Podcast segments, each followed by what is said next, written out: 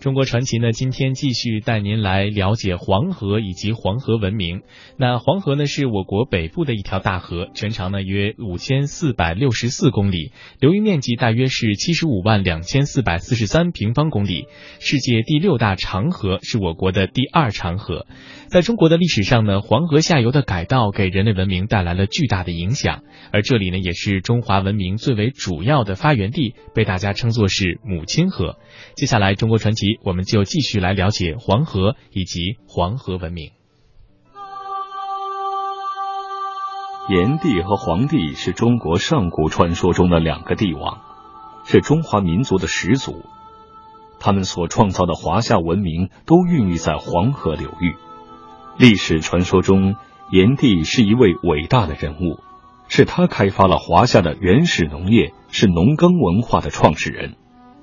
传说他创造木质耒耜，教民耕种，提高农作物的产量。传说他遍尝百草，为人医病，是中华中草药的第一位发明者和利用者，被称为神农氏。不仅如此，还传说他利用火为人类造福，制造乐器，倡导物质交换。总之。炎帝在历史传说中是与农工商医文等各领域的发明创造分不开的一位神祇，因而一直受到历朝历代的炎黄子孙的无比敬仰和祭祀。说起炎帝的出生，同样带着浓郁的神话色彩。相传其母名仁嗣，一日游华山，看见一条神龙，身体马上有反应。回来就生下了炎帝。炎帝生于烈山石室，长于江水，有圣德，以火得王，故号炎帝。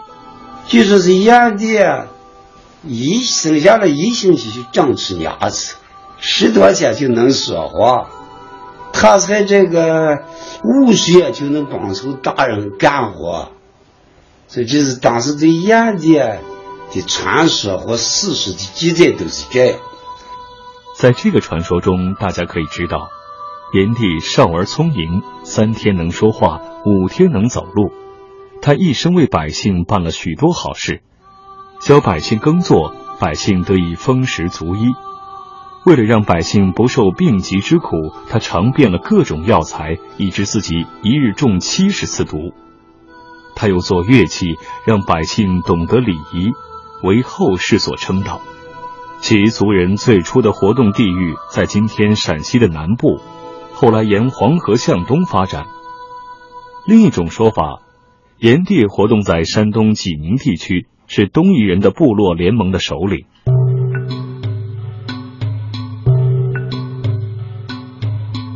炎帝部落初期从事采集渔猎，因发明农业，开始了半定居的农业迁徙生活。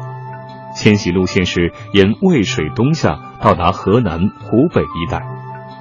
炎帝部落对中国农业发展有伟大的贡献。相传上古的时候没有农业，人们靠打猎、捕鱼、采摘野果为生，挨饿、受冻、遇险，过着原始游牧生活。炎帝看到人们这种苦境，心里极为不安。日思夜想，要大家过上丰衣足食的安安稳稳的日子。他想，要是有一种草结出的果子又多又能吃，那就好了。他不辞辛苦，冒着生命危险，走遍了名山大河，尝尽了无数千奇的果子。有一次误吃了毒果，差点送了命。炎帝不灰心，终于在一个山清水秀的地方找到了他心目中能结出很多果子又能吃的草，这就是禾苗。经过试种，第一年就收了满满一担黄澄澄、又脆又香的果实。第二年，收获了几十担。从这以后。一传十，十传百，天南地北种谷的人越来越多。为了减轻人们耕作的劳苦，炎帝又教会人们耕作技术。炎帝发明的耒耜的使用和种五谷，解决了民以食为天的大事，促进了农业生产的发展，为人类由原始游牧生活向农耕文明转化创造了条件。为了纪念他的功绩，人们把炎帝敬为神农。明崇祯十二年，把炎帝临河种河的地方取名为嘉禾，也就是湖南省郴州市嘉禾县。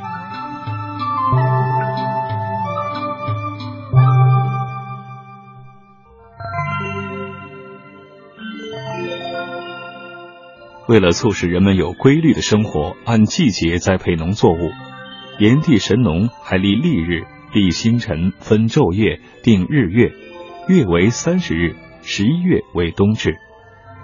炎帝管理部落、治理天下很有方法，他不忘其暴，不贪天下之财，而天下共富之；至贵于人，天下共尊之。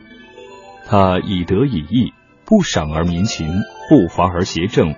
不奋争而财足，无知令而民从，威力而不杀，法醒而不凡，人民无不敬戴。同时，炎帝还是我国教育的始祖。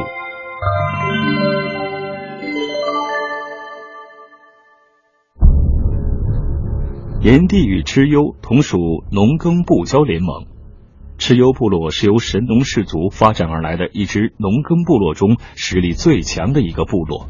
其实力雄厚的原因，一是得益于其居地产盐，二是在主盐的生产过程中发明了冶炼金属和制作兵器。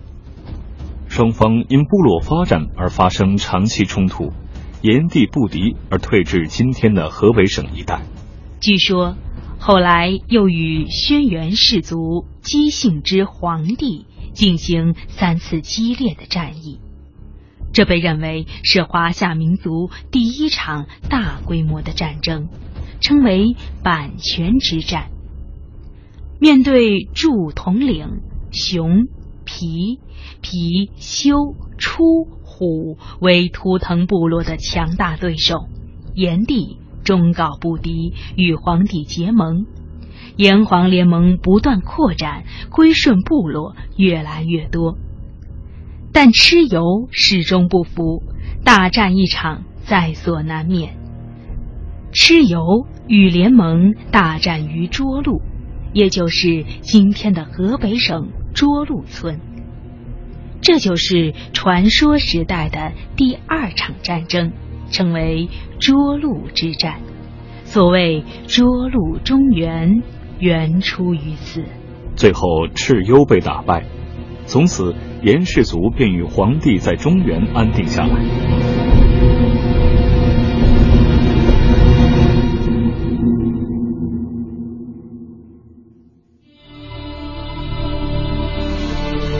炎黄子孙一词，则为人们对中华文明的始祖炎帝和黄帝的追溯和尊奉。以这种情况看，黄帝应该比炎帝的地位要高。那为什么我们要被称为是炎黄子孙呢？为什么不叫黄炎子孙或者黄帝子孙呢？为什么叫炎黄子孙？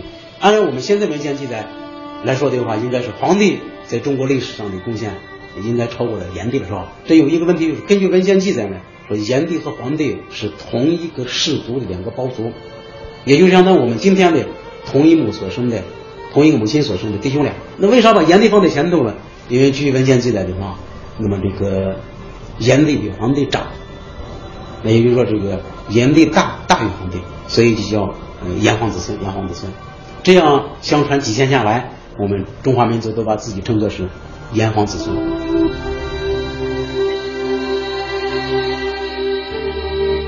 黄河是中华民族的母亲河，它孕育了伟大灿烂的中华文明，是中华文明的发源地。炎帝神农氏和黄帝轩辕氏是我们中华民族的人文始祖。随着时间的推移，以炎帝与黄帝为代表的两古族融合发展，延向四方。后今夏商周及后代的发展，使中国境内的东夷、西戎、南蛮、北狄等各有特长的氏族部落，融为一个以中原族体为主体。包括四方民族的多元一体的中华民族的大家庭。几千年来，炎黄二帝作为中华民族始兴和统一的象征，对于海内外中华儿女的民族认同和增强凝聚力、向心力发挥了巨大作用。而以炎黄子孙为荣，以同源同祖为亲，已成为维护中华民族大团结和祖国统一的感情纽带和精神力量。